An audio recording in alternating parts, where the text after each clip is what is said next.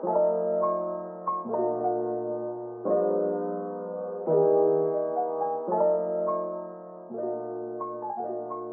大家好，欢迎来到剧 Talk，我是安安。今天要跟大家分享的韩剧是《Low Score》，它是韩国 JTBC 在今年的四月份播出的连续剧，那是由耀眼的金贤宇导演跟李判史判的徐仁编剧合作打造的。那这个剧情呢，就是在讲说，原本就是在法学院授课的一个教授，下一秒却突然被发现说他离奇的死在他的休息室里面。那这一切的证据呢，就指出说，其实凶手就是藏身在校园之中。但是警方怎么查呢，都查不出事情的原貌。那接着呢，就会讲到说这个法学院学生的故事，他们就是有热情，然后挑战，然后也有自己的矛盾跟苦恼，甚至面对竞争是很残酷的。然后怎么去面对法律啊？为了正义去孤军奋战的这些故事，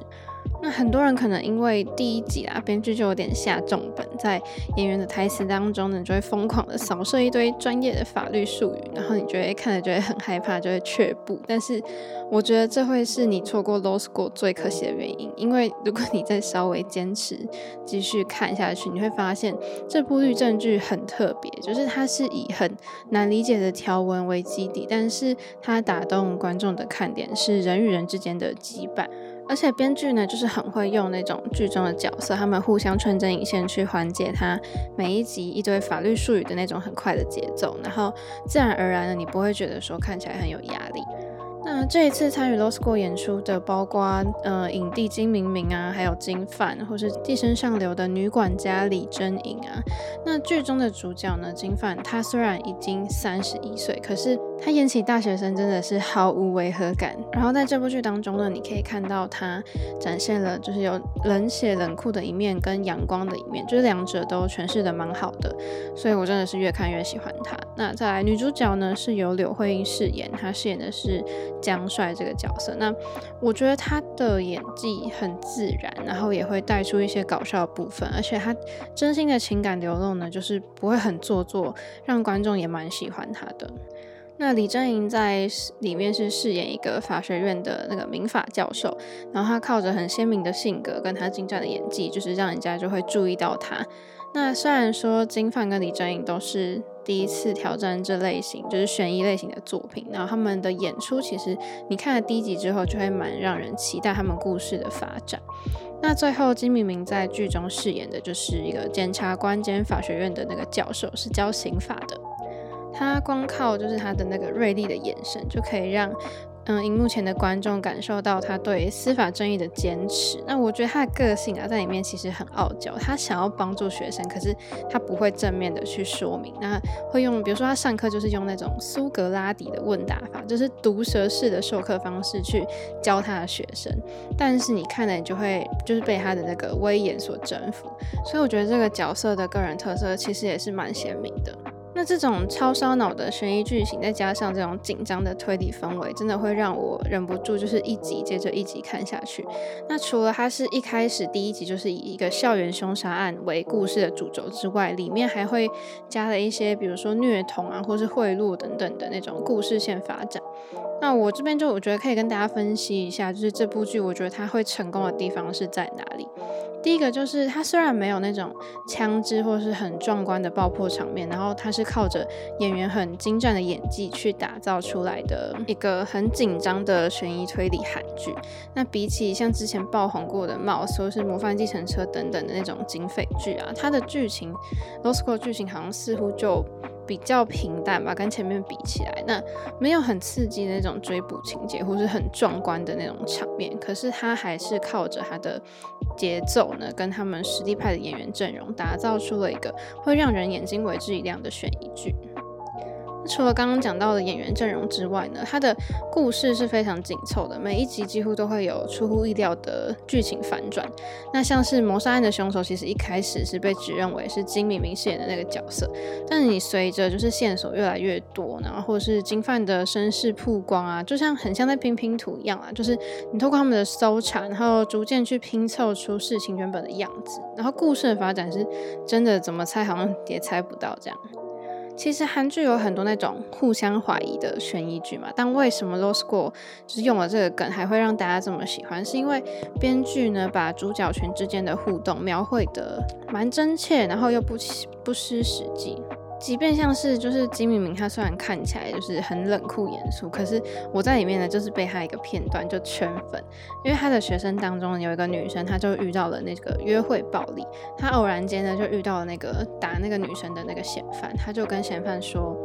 你要是再敢把我学生打到上课要戴着墨镜的话，我就用法律就是把你用到你要一辈子戴着墨镜生活，真的超帅的。就是他其实嘴巴上都不说，或是他不会直接表达出来，可是其实他超保护他的学生。然后大概是这样，就觉得说这个教授呢，其实就这样的剧情啊，可能也会让观众去更喜欢这个里面的角色。那再来第二个，我觉得编剧想传达的东西就是，韩国竞争其实不只是在职场当中很激烈吧，就是像是在校园里面也是如此。像是剧中就演到学生为了要进这个名校，或是要成为那种人人羡慕的法官或是律师，拥有权力的人，那他们唯一在乎的都只有自己的成绩跟利益。就算像是第一集当中课堂当中的，有教授被谋杀了，他们也就是毫毫不关心，就是这样的现象，你可能看看到会觉得说，诶，蛮心寒的。那在 Law School 当中的江帅 A 呢，就是女主角，她可以说是算是这样的里面的一个反抗的代表嘛，就在这样竞争的时代下，因为她其实是家境蛮贫寒的，她好不容易考进一个法学院，然后她的成绩虽然总是吊车尾啊，然后被人家瞧不起，可是当校园出现谋杀案的话，她是第一个唯一一个是愿意挺身而出，然后愿意去寻找真相而努力的人。那剧中就借由这样的人格特质跟就是这样的使命呢，就也是表达了编剧对在这种高竞争时代下所产生的这种冷漠的现象的一个批判吧，就是更传达了这种现实社会正义的这种形象的理想。那我们可以发现，就是姜帅他其实一开始是孤军奋战，然后到慢慢的就是开始有人支持他，然后跟他一起为了真相跟正义去奋斗。那这一切其实也在说明说。就尽管他的行动没办法马上带带来很大的改变，可是如果都没有人愿意开始的话，那么是现况是永远都不会有所改变的。再来第三个很值得一提的地方是，它里面对于法律条文的讲究，我觉得是可以媲美那些欧美的影集。因为日韩剧在过去呢，他们的剧本当中呢，其实是属于可能比较重视场面或是气势的。但是《Law School》第一集呢，我觉得真的有那种会觉得说，诶，他好像收购什么美剧版权重拍的这样子，就是很精实、很扎实。就是当他讲到这些法律的东西的时候，就是希望说可以，大家可以从戏剧当中去学到正确的观念。我觉得这对观众来说是非常开心的事情。尤其呢，就是每一场写好的那个法庭剧呢，跟每个角色之间的台词，这互动其实都是蛮重要的。因为我觉得没有任何一幕戏是会让人家觉得说，哦，他只是为了要演出来而演。那看了很多美剧呢，因为我也是看蛮多那种美国悬疑剧。那如果我们从小到大都身处在一个这样子的影视环境中的话，我觉得耳濡目染之下，你还是可以懂很多法律的，就会少了很多那些法盲舆论之类的。